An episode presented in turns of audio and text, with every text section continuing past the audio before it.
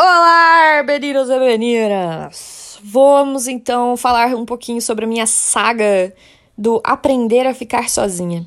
Gente, eu só queria deixar bem claro que tudo isso que a gente vai conversar aqui nesse podcast, é claro, são coisas com base nas minhas experiências, nas minhas visões, nas minhas observações. E quero deixar bem claro que a gente tá o tempo todo mudando, a gente tá o tempo todo em transformação. Então, é muito, primeiramente, é muito legal a gente admitir isso, que a gente, a gente está aberto a sempre estar tá olhando outros, outros pontos, sabe? Isso é uma coisa muito minha. Então, eu não quero que ninguém leve as coisas que a gente conversar aqui como uma verdade absoluta, sabe? Questione, reflita, veja mediante a sua situação, sabe? Não é, não é a, a verdade esculpida numa lápide aqui.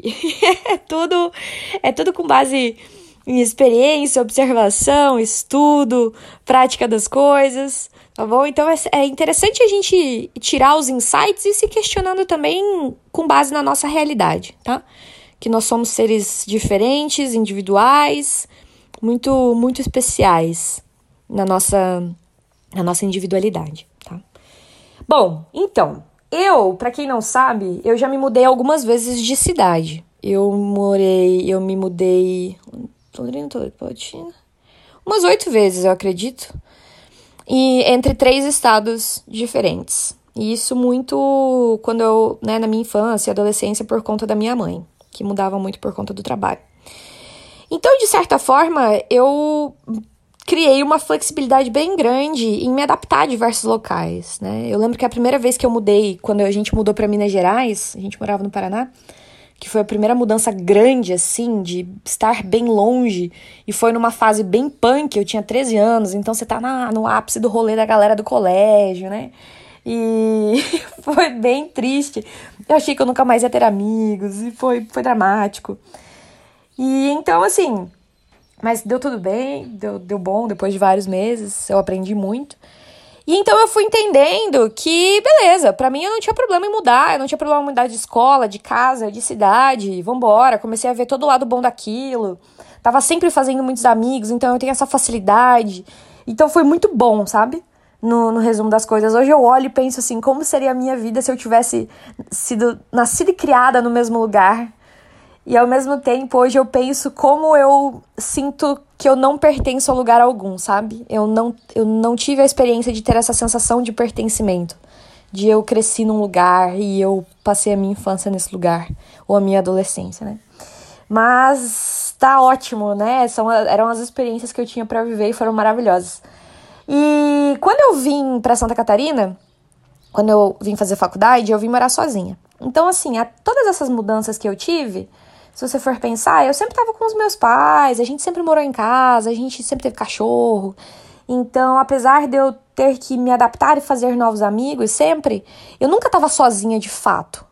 Eu tava em casa, eu tava com a minha família, a minha família é super super divertida, a gente sempre foi super entrosado, então nunca foi aquela coisa cada um no seu canto, sabe? Muito pelo contrário. Então eu sempre tive muito envolvimento com muita coisa o tempo todo, mesmo estando em casa. E, bom, quando eu vim para Itajaí, eu pensei, eu morava no Paraná, pensei, bah, massa, vou morar sozinha, não vou ter problema nenhum, né? Eu sou a pessoa que, pessoa que tô acostumada a mudar, é, acostumada a mudança, vai ser ótimo, vai ser top, maravilhoso.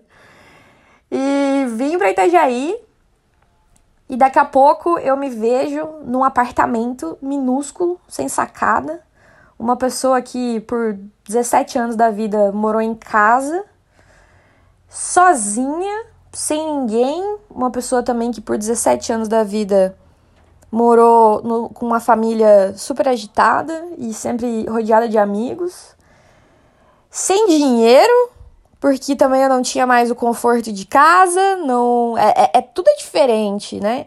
Quando eu vim para cá, eu fiz um acordo com os meus pais de que se eu quisesse morar fora, eu ia ter que arcar com as minhas despesas. Eles se comprometeram com os meus estudos, mas tudo que fosse de aluguel, comida, etc., era, era comigo, né? E aí no começo, beleza, no começo você tá ok, legal, a vida, a vida de morar sozinha, né? E aí na faculdade você conhece as pessoas da faculdade também, você faz uma, uma rede de amigos ali. Mas a coisa foi foi diferente, assim, sabe? Não foi. Não foi naquela pegada só curtição que às vezes a gente imagina que vai ser quando a gente sai de casa, vai morar sozinho, vai ter a nossa vida, né? E então, pela primeira vez, e eu vou explicar melhor no próximo episódio, eu me vi sozinha no apartamento e triste. E quando eu digo para vocês triste, é triste mesmo. Uma pessoa que tá sempre com uma energia alta, sempre lá em cima, sempre muito agitada, sempre fazendo muita coisa, de repente eu me vi no extremo oposto e eu fiquei extremamente preocupada comigo mesma, vou ser bem sincera para vocês.